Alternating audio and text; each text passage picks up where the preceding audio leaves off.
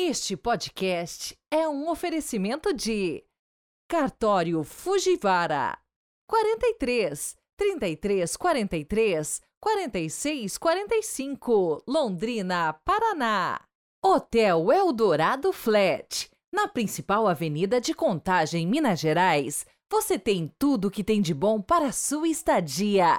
031 2567 8850.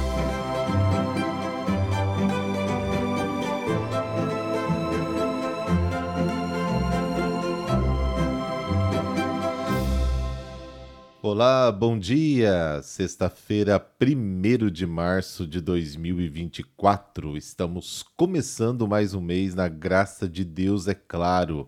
Ele sempre está do nosso lado.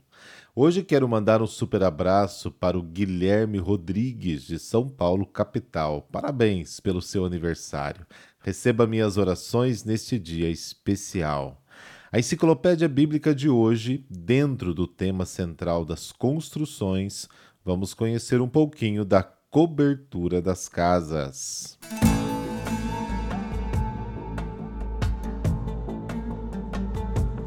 Bom, para fazer a cobertura da casa, colocavam-se vigas sobre o vão que ia de uma parede à outra, em ângulo reto sobre essas outras vigas menores. A qualidade da madeira usada dependia das possibilidades econômicas do proprietário. Sicômoro para as casas mais simples, cipreste e cedro para as casas mais ricas. Sobre essa estrutura colocavam-se galhos de arbustos, terra e argila. Depois tudo era compactado com um rolo de pedra de cerca de 60 centímetros de comprimento. Depois da chuva, muitas vezes crescia capim sobre esta cobertura, tipo terraço, onde às vezes subiam pequenos animais para pastar. Calhas rudimentares conduziam a água, preciosa, mas nem sempre muito limpa, para cisterna impermeabilizada com argamassa feita de cinzas, cal, areia e água. Possuir um reservatório próprio de água no Antigo Testamento era um sinal de riqueza, mas certamente não era fonte de boa saúde. A cobertura terraço era parte muito importante da casa. As pessoas pobres provavelmente subiam até lá por meio de escada de mão. As de melhores condições econômicas tinham escada de pedra junto à parede da casa. O terraço era usado para secar frutas e cereais. Raabe escondeu os espiões debaixo do linho exposto no terraço para secar. Era o lugar mais fresco nas noites quentes de verão. Às vezes as famílias faziam tenda de ramos sobre o terraço e ali dormiam. Com o progresso da técnica da construção, andares superiores permanentes tornaram-se mais comuns. A rica mulher de Sunã construiu no terraço um quarto de hóspede para o profeta Eliseu segundo Reis capítulo 4. Às vezes se montava uma treliça ou grade sobre o terraço para suporte dos ramos de videira. Quando a casa era construída numa encosta íngreme, o terraço era às vezes usado como eira para debulhar cereais. Os moradores comunicavam as notícias de um terraço a outro, né, do alto da casa, por cima dos telhados, por cima do ruído das ruas barulhentas. O terraço era de tal modo parte da vida da casa que a lei exigia que fosse circuncidado com parapeito, por razões de segurança. Deuteronômio capítulo 22, versículo 8. Terraços em ladrilhos e piche começaram a ser construídos pouco antes da época do Novo Testamento. E é isso aí. Semana que vem vamos conhecer um pouco como era o interior das casas.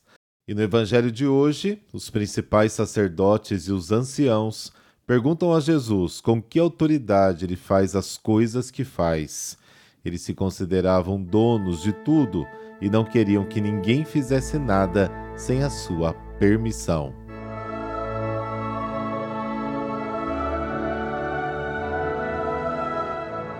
Pelo sinal da Santa Cruz, livrai-nos Deus, nosso Senhor, dos nossos inimigos. Concedei-nos, ó Deus Todo-Poderoso, que, purificados pelo esforço da penitência, cheguemos de coração sincero às festas da Páscoa que se aproximam. Amém.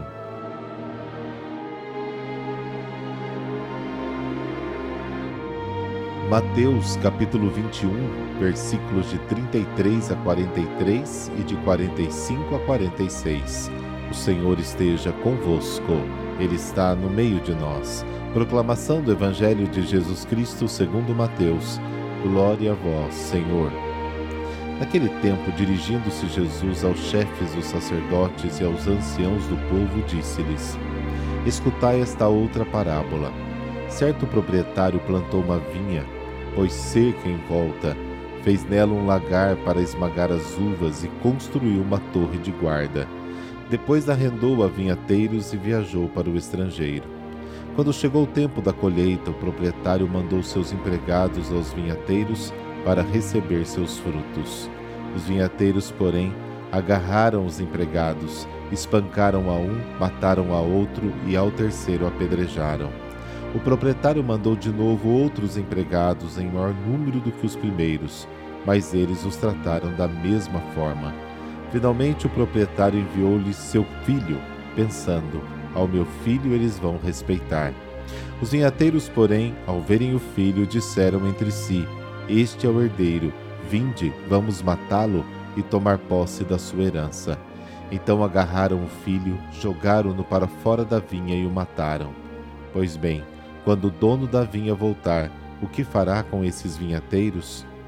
Os sumos sacerdotes e os anciãos do povo responderam: Com certeza mandará matar de modo violento esses perversos, e arrendará a vinha a outros vinhateiros, que lhe entregarão os frutos no tempo certo. Então Jesus lhes disse: Vós nunca lestes nas Escrituras a pedra que os construtores rejeitaram, tornou-se a pedra angular isto foi feito pelo Senhor e é maravilhoso aos nossos olhos.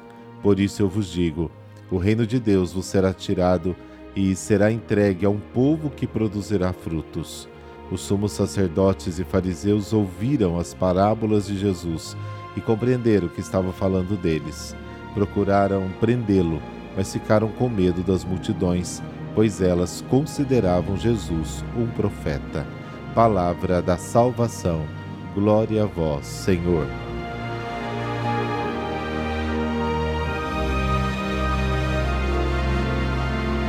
Jesus volta a perguntar aos líderes do povo, fazendo-os compreender que é o momento do fruto, o momento em que Deus pede contas da sua vinha. A aplicação é clara. Depois de rejeitarem os profetas, os líderes de Israel ainda podem aproveitar a última oportunidade para se arrepender acolher o filho, o herdeiro. A parábola apresenta a morte do filho como um crime premeditado.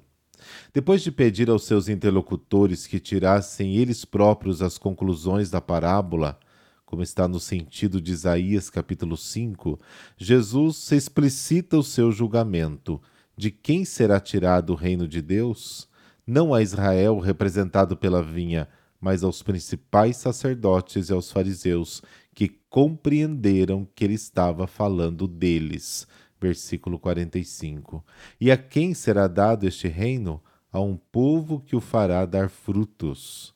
Para Mateus, ainda é Israel, mais transfigurado pela presença de Cristo ressuscitado, que cumpre a aliança de Deus com os homens e os faz produzir os seus frutos. Os servos enviados pelo dono da vinha são os profetas recordemos duas passagens do Antigo Testamento. O Senhor enviou-lhes profetas para os fazer regressar a Ele. Comunicaram-lhes a sua mensagem, mas não foram ouvidos. Segunda Crônicas, capítulo 24, versículo 19. A outra passagem de Jeremias, capítulo 7, versículo de 25 a 26. Desde que vossos pais saíram da terra do Egito até hoje, tem enviado continuamente a vocês todos os servos, os profetas. Mas eu não fui ouvido, nem eles foram ouvidos, mas eles permaneceram obstinados e fizeram pior que os seus pais. Também Neemias, capítulo 9, versículo 26, afirma resumidamente: Seus profetas os avisaram, mas eles os mataram e cometeram grandes iniquidades. O Messias, humilhado e morto, irá se tornar a partir do dia da sua ressurreição a pedra angular da igreja, o seu fundamento inabalável. Desde o início, a parábola chamou a nossa atenção para os frutos. Os frutos do reino de Deus coincidem com a fidelidade no amor ativo, que é a síntese da vontade de Deus. No final, o julgamento se baseará nos frutos do amor fiel, fiel e ativo, e não na pertença simplesmente a Israel.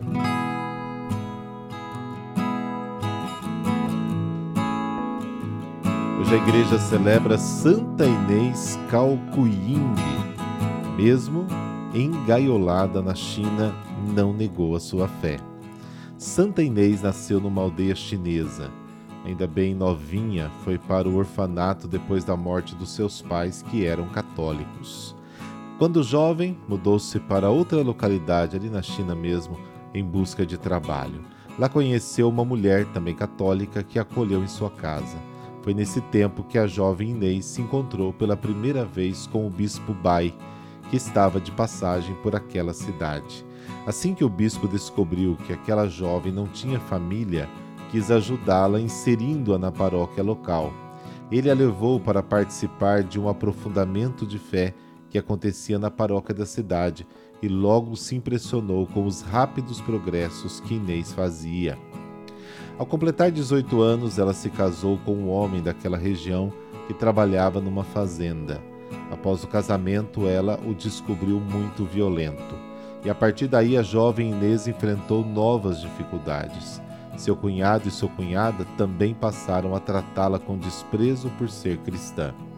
Este tratamento foi piorando cada vez mais, a ponto de Inês passar fome dentro da sua própria casa. Infelizmente, a situação ficou bem pior depois do falecimento do seu marido. Foi expulsa de casa. E, para não passar fome, Inês fez trabalhos temporários em casas de família. Por causa desses trabalhos, conheceu uma piedosa viúva católica que a convidou para morar com ela.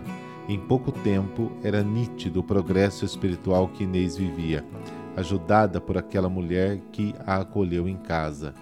Por graça de Deus, a patroa de Inês sempre recebia em sua casa a visita de um sacerdote que ministrava para ela o sacramento da reconciliação, a confissão e também a Eucaristia, celebrava ali a Santa Missa. Com isso, Inês cultivou com grande esmero a sua própria espiritualidade. Certa vez, Inês conheceu um missionário que, encantado com o conhecimento que ela possuía sobre a fé católica, a convenceu a sair em missão para ensinar a palavra de Deus. Ela então se mudou para um outro lugar em 1852, onde passou a ensinar o catecismo. De um lado para o outro, Inês pregava a palavra de Deus e transmitia a fé católica. Em seus tempos livres, ela cozinhava, cuidava de uma casa de família e ainda fazia trabalhos de babá o governo local adotou posturas cada vez mais intransigentes com os cristãos. Inês e muitos outros católicos foram levados sob custódia. Embora muitos daqueles cristãos presos tivessem sido libertados pouco tempo depois, Inês e mais um sacerdote foram mantidos no cárcere. O juiz daquela forania ainda tentou persuadir Inês a negar a sua fé, porém ela se manteve firme.